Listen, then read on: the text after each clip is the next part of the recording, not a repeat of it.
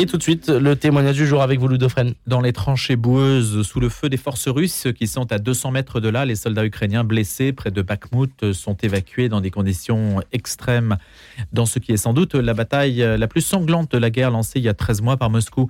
L'armée russe a revendiqué des gains territoriaux à la périphérie nord et sud de cette ville de l'est de l'Ukraine, épicentre des combats. Alors cette séquence offre l'occasion pour nous de s'intéresser à la médecine militaire. L'histoire nous ayant aussi beaucoup appris de nos épreuves et Dieu sait si les Français ont pu écrire des pages héroïques sur ce terrain. Il suffit de songer bien sûr au, gaz, par exemple l'utilisation du gaz pendant la guerre de 14, euh, qui a marqué les esprits et, qui a aussi euh, frappé notre imaginaire. Donc le nom et l'adjectif semblent former un oxymore quand on parle de médecine et de militaire. On peut se dire vraiment les deux sont contradictoires et pourtant Dieu sait si la guerre a fait progresser notre connaissance du corps humain et surtout notre capacité à le réparer depuis que Louis XIV a créé en 1708 le service de santé aux armées. Et c'est une journaliste qui s'est intéressée à cette question.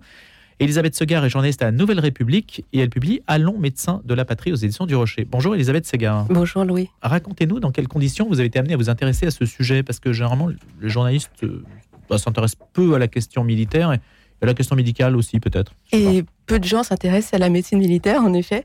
Donc, euh, c'est venu en fait un peu par hasard. Je travaillais pour un, autre roman qui se passait aux Invalides. Et là, j'ai découvert euh, une partie des apports de la médecine militaire, à savoir tout ce qui était euh, prothèse, rééducation. Et en creusant un petit peu, parce que je suis un peu curieuse, j'ai découvert que c'était beaucoup plus large que ça et que vraiment la médecine militaire travaille d'une façon particulière qui avait énormément aidé euh, la médecine civile et donc euh, nous tous, et qu'on était tous euh, concernés via ces travaux dans tous les secteurs médicaux. Quelles ont été les étapes absolument décisives qui ont permis de, de faire profiter en fait à la médecine civile des apports donc de cette médecine militaire? Il y a eu des dates absolument clés? Alors, il y a eu déjà, en effet, Louis XIV, que vous citiez tout à l'heure, en créant le service de santé des armées, il a créé, on va dire, la première structure médicale publique en France, en créant aussi les hôpitaux, en créant euh, les Invalides, euh, qui sont euh, le premier centre, on va dire, de soins de suite au monde. Et puis après, ça s'est fait un peu, ça a suivi les étapes de la médecine civile, mais de façon, on va dire, très créative. Et ils ont toujours été pragmatiques et en avance. Donc, notamment pendant la guerre de 14, ça, ça, a permis le développement de certains, la généralisation de certains vaccins. Ça a permis également euh, des progrès énormes en chirurgie. Et puis, en fait, à chaque grande guerre, euh, ça a été décisif pour, euh, pour les avancées médicales. Les batailles napoléoniennes ont compté Alors, Les batailles napoléoniennes ont été un moment clé, puisque c'est là qu'est né ce qu'on appelle la médecine de l'avant.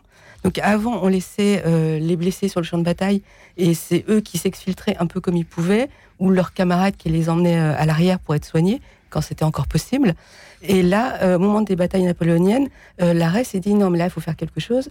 Donc, il faut aller récupérer les gars. Donc, on va créer un corps spécial, le brancardier, qui va aller chercher les blessés sur le champ de bataille et qui va les soigner euh, dès que possible. Donc, ça, ça a été en effet un moment clé qui nous a amené ensuite à la médecine d'urgence. Le grand public retient généralement Henri Dunant, la Croix-Rouge et la bataille de Solferino. Oui, mais c'est en fait. Plus tardive. Euh, voilà.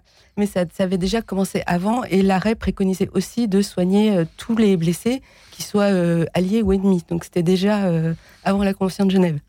L'idée d'aller chercher les blessés, là je citais donc la bataille de, de Bakhmut, aujourd'hui on a pu voir, alors peut-être sur certains sites un peu spécialisés, on voit comment les, les combats se passent en Ukraine. Euh, j'imagine que tout ça est analysé fortement par les experts, de voir comment on peut améliorer aussi les conditions d'accès euh, aux blessés dans des combats urbains, parce que les combats urbains, une ville comme Bakhmut, par exemple, c'est Stalingrad. Hein tout à fait. Comment c'est pas du tout la guerre de 14 pour le coup, c'est plus euh, la Seconde Guerre mondiale. Voilà. donc là, bah, c'est ce qu'on appelle le triage en fait, enfin en, partie. Donc identifier les les différents blessés, voir lesquels il faut prendre en urgence. Euh, et, ça, ça se, on va dire, ça progresse à chaque, euh, à chaque guerre, en fait. Et comment se fait le lien entre le militaire et le civil, entre les connaissances de l'armée et ce qui passe après euh, au profit de tous? Alors, parce que déjà, les médecins militaires restent rarement militaires toute leur vie. Il y a une partie qui est, avant, ils étaient mobilisés. Il y avait des médecins civils qui étaient mobilisés, qui du coup retournaient après à la vie civile. Et aujourd'hui, les médecins militaires, souvent, une fois leur retraite militaire prise, poursuivre leur activité dans le civil. Et donc, forcément, ils donnent leurs compétences, ils transmettent leurs compétences. Et puis, euh, une fois aussi qu'ils ont, euh, qu'ils ont validé un concept, ils en parlent euh, à l'Académie de médecine, ils en parlent dans les sociétés savantes, ils échangent avec leurs confrères universitaires. Et donc, ça infuse dans la société civile. Et par exemple, pour la médecine d'urgence, c'est tout simplement un médecin des pompiers de Paris dans les années 80 qui avait travaillé en Algérie et qui avait euh, opéré, on va dire, en, terrain de, guerre et qui euh, s'est rendu compte qu'il fallait mettre en place un plan d'action extrêmement euh, précis en cas de catastrophe en milieu urbain, en milieu civil. Et donc, il a créé le plan rouge qui est devenu le plan de vie qu'on connaît tous aujourd'hui. Et donc, c'est assez récent, ça, 1980. Et voilà, il y a plein de choses qui, en fait, sont très récentes. Ça nous semble complètement courant on n'y fait plus du tout attention. Mais euh, c'est très récent, même les ambulances, c'est quand même très récent, parce qu'on dit les, les ambulances telles qu'on les connaît aujourd'hui, c'est la guerre de 14, enfin, les petites voitures avec une, croix rouge, donc euh, c'est 100 ans à peine. Hein. Un peu comme les taxis de la Marne sont les ancêtres des unités motorisées de, l'armée, les taxis. Exactement, c'est tout à fait ça. On a pensé, tiens, ça, pourrait servir. Voilà. Le, je pensais que les guerres aujourd'hui en milieu urbain, alors sans, sans parler des guerres qui, qui, font que des militaires s'affrontent, mais ce qu'on appelle la guerre, le terrorisme aujourd'hui, un, cas de figure comme celui du, Bataclan, ça vous l'insérait dans une logique de guerre où on croise le civil et le militaire. Complètement. Et du coup, euh, justement, en 2015, c'est tout de suite le Val-de-Grâce qui s'est proposé, enfin donc l'hôpital euh, des armées, qui s'est proposé pour euh, former les urgentistes, pour former les unités civiles de sécurité civile à justement bah, trier, à pouvoir opérer sous une menace donc savoir identifier d'où vient la menace, savoir se protéger. Et, euh, ça, ça a été quelque chose, euh, je pense, qui a rappelé l'importance euh, du savoir-faire de la médecine militaire. Il y a des grands noms qui sont peut-être pas si connus que ça de la médecine militaire. Henri Laborie, François Percy. François Percy, je pense qu'il est un peu connu puisque c'est c'est la médecine napoléonienne, donc ça reste. Il y a l'hôpital Percy. voilà, il y a l'hôpital Percy. Mais derrière tous les noms de grands hôpitaux, souvent, il y a un médecin et euh, souvent un médecin militaire quand même euh, encore assez fréquemment, puisque l'Aveyran, par exemple, à Marseille, c'était un médecin militaire. Et, euh, et vous parliez d'Henri Laborie, qui en effet est pas très connu en France et à qui on doit quand même des, des recherches extrêmement intéressantes et originales, notamment en termes d'anesthésie. il a utilisé le GHB, qui aujourd'hui malheureusement est détourné, mais il l'a utilisé pour faire des anesthésies, des péridurales, enfin l'équivalent de péridurale. Euh, et, c'est lui qui l'a trouvé. Il a également trouvé les neuroleptiques, qui à l'époque étaient euh, une avancée euh, phénoménale, puisqu'avant on n'avait aucun moyen de, calmer les gens qui avaient des crises psychotiques. Donc c'était des hurlements continus, c'était un cauchemar les hôpitaux. Et, là, en proposant donc ce médicament qui permettait de d'apaiser les malades, ça a changé la vie des malades et puis aussi des soignants. Alexandre Fleming, qui a inventé la pénicilline, il aura fallu la Seconde Guerre mondiale pour que la pénicilline euh, soit répandue. Hein voilà, et c'est même, euh, c'était même un pharmacien militaire français qui avait trouvé la pénicilline 30 euh, ans avant. Ah oui? Et on a mis un peu, enfin, il est mort avant d'avoir pu exploiter complètement l'invention. Et qui était-ce? Et alors son nom m'échappe, Dufresne, je crois. Euh, mais il faudra vérifier parce que. Donc c'est encore un Français qui a été la source d'une invention, mais on ne le sait pas. Oui, voilà. C'est fou ce que c'est arrivé dans l'histoire. Hein. Dans plein de domaines, on s'est fait piquer comme ça, surtout par les anglo-saxons. Alors c'est drôle parce qu'on dit que les Français sont arrogants, mais en fait pas tant que ça, puisqu'on revendique pas toujours euh, nos inventions. Et pas du tout. Euh, en fait, les anglo-saxons savent les développer, les Français inventent, mais les anglo-saxons savent développer. Exactement. on s'est médité en tout cas, voilà. Donc, Et alors allez-y, donc sur la pénicilline. Et donc la pénicilline, oui, là, on s'est rendu compte en effet qu'il fallait absolument accélérer les, travaux euh, sur les antibiotiques au moment de la, Seconde Guerre mondiale. Et là, c'est en effet les Américains qui s'y sont collés.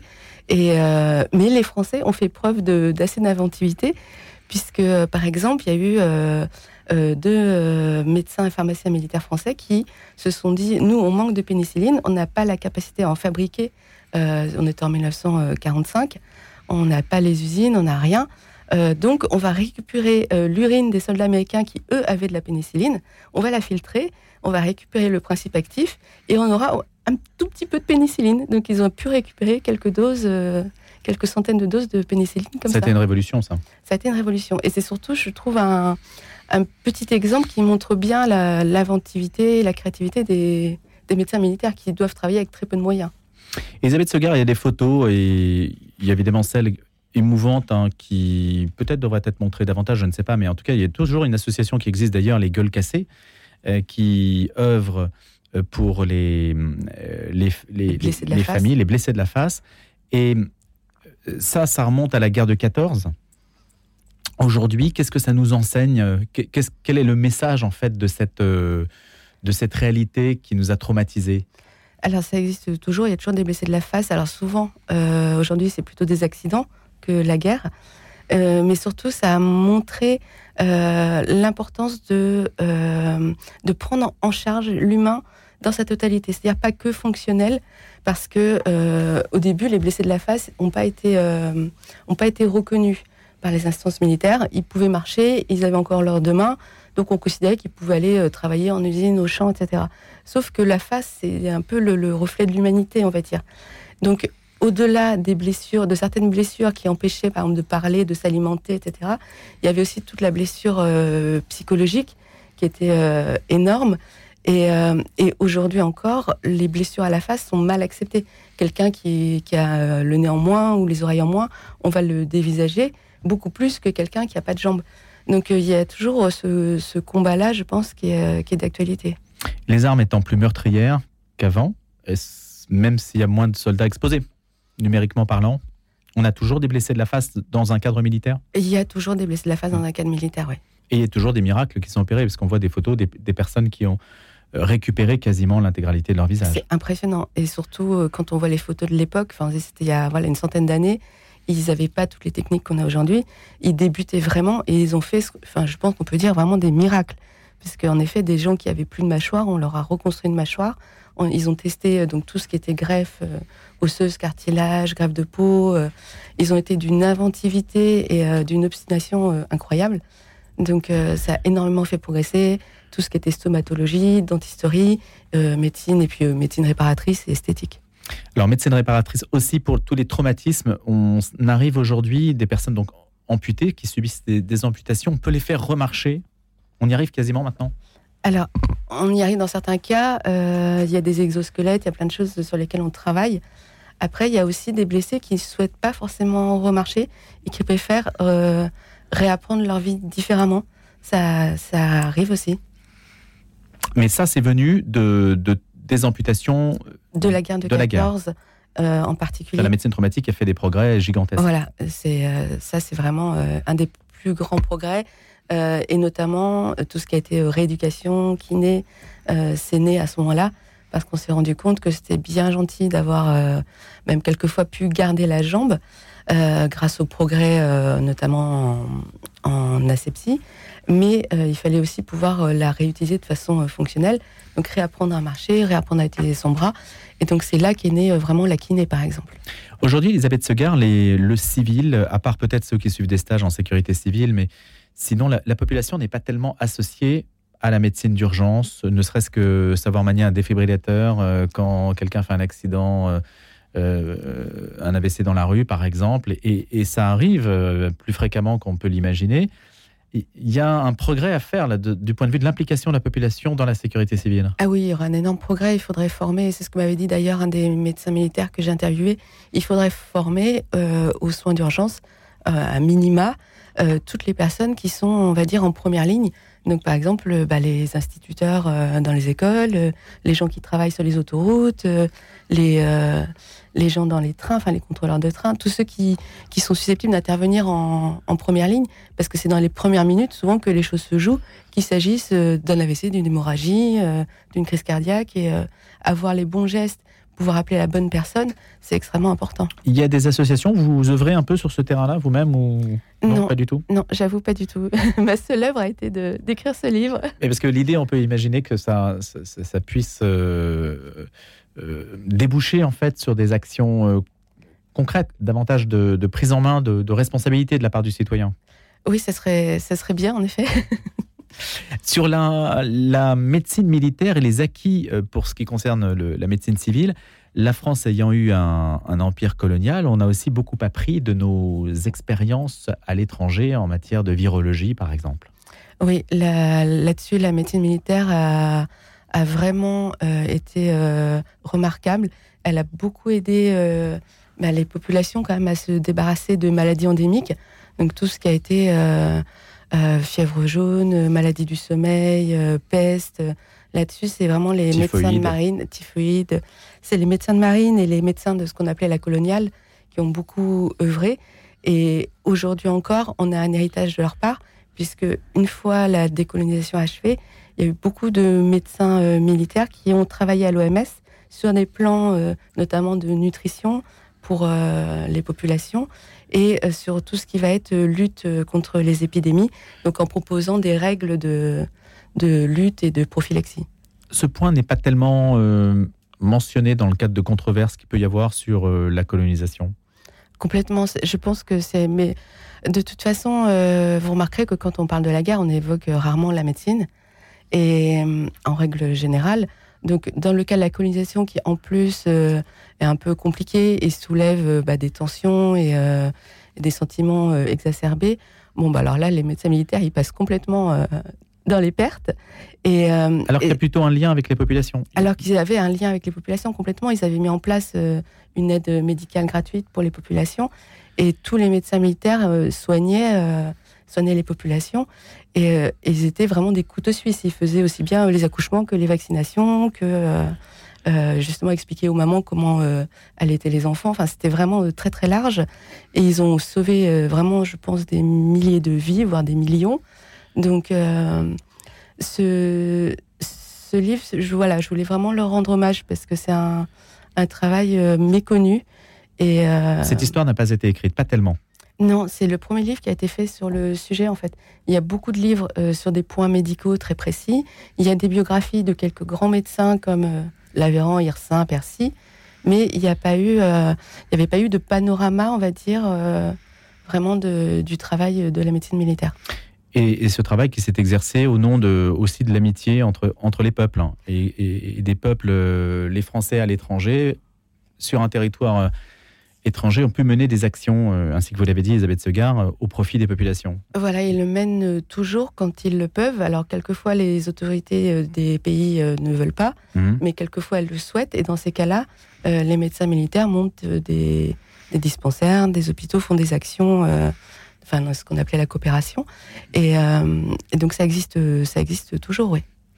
Un dernier point, Elisabeth Segar, aujourd'hui, est-ce qu'il y a on, parle beaucoup de déserts médicaux, on parle beaucoup de crise de, métiers en tension, c'est le cas de la médecine civile. Est-ce que c'est la même chose côté militaire où les filières de recrutement sont... C'est pareil. sont un peu différentes quand même. Un médecin militaire, c'est un statut aussi très protégé, non? Alors, c'est un statut protégé, euh, mais c'est aussi un énorme travail puisqu'en fait, ils ont une double formation. Ils sont formés donc à, Lyon avec euh, la faculté de médecine et puis en parallèle, ils suivent une formation militaire et une fois qu'ils ont leur diplôme, ils vont être affectés à différentes unités. Et là, ils vont se reformer pour pouvoir suivre l'unité. Parce que par exemple, si c'est une unité parachutiste, il faut qu'ils puissent sauter avec eux. Donc ils vont. Un peu euh, comme les homonymes. Voilà, exactement. C'est tout à fait pareil. donc ils doivent suivre les hommes partout, dans toutes les conditions. Donc c'est quand même euh, assez exigeant. Ça a beaucoup de, je pense, d'avantages et de d'intérêts humains, mais ça, ça, peut être très exigeant. Euh, et forcément, bah, il peut y avoir des opérations extérieures. Donc il y a beaucoup de jeunes qui voient plus du tout euh, l'intérêt de partir, euh, l'intérêt de. Donc oui, ils sont confrontés aux mêmes difficultés que la médecine civile et que les armées en général. Merci beaucoup de nous en avoir parlé. Elisabeth Segar, notre invitée ce matin. Allons médecin de la patrie, ce que la médecine civile doit à la médecine militaire. Vous êtes journaliste, je le rappelle, euh, à la Nouvelle République, je crois. Hein, Tout à fait. Eh bien, merci d'être venu nous en parler. C'est aux éditions du Rocher. Je vous souhaite une excellente journée. Merci, Louis.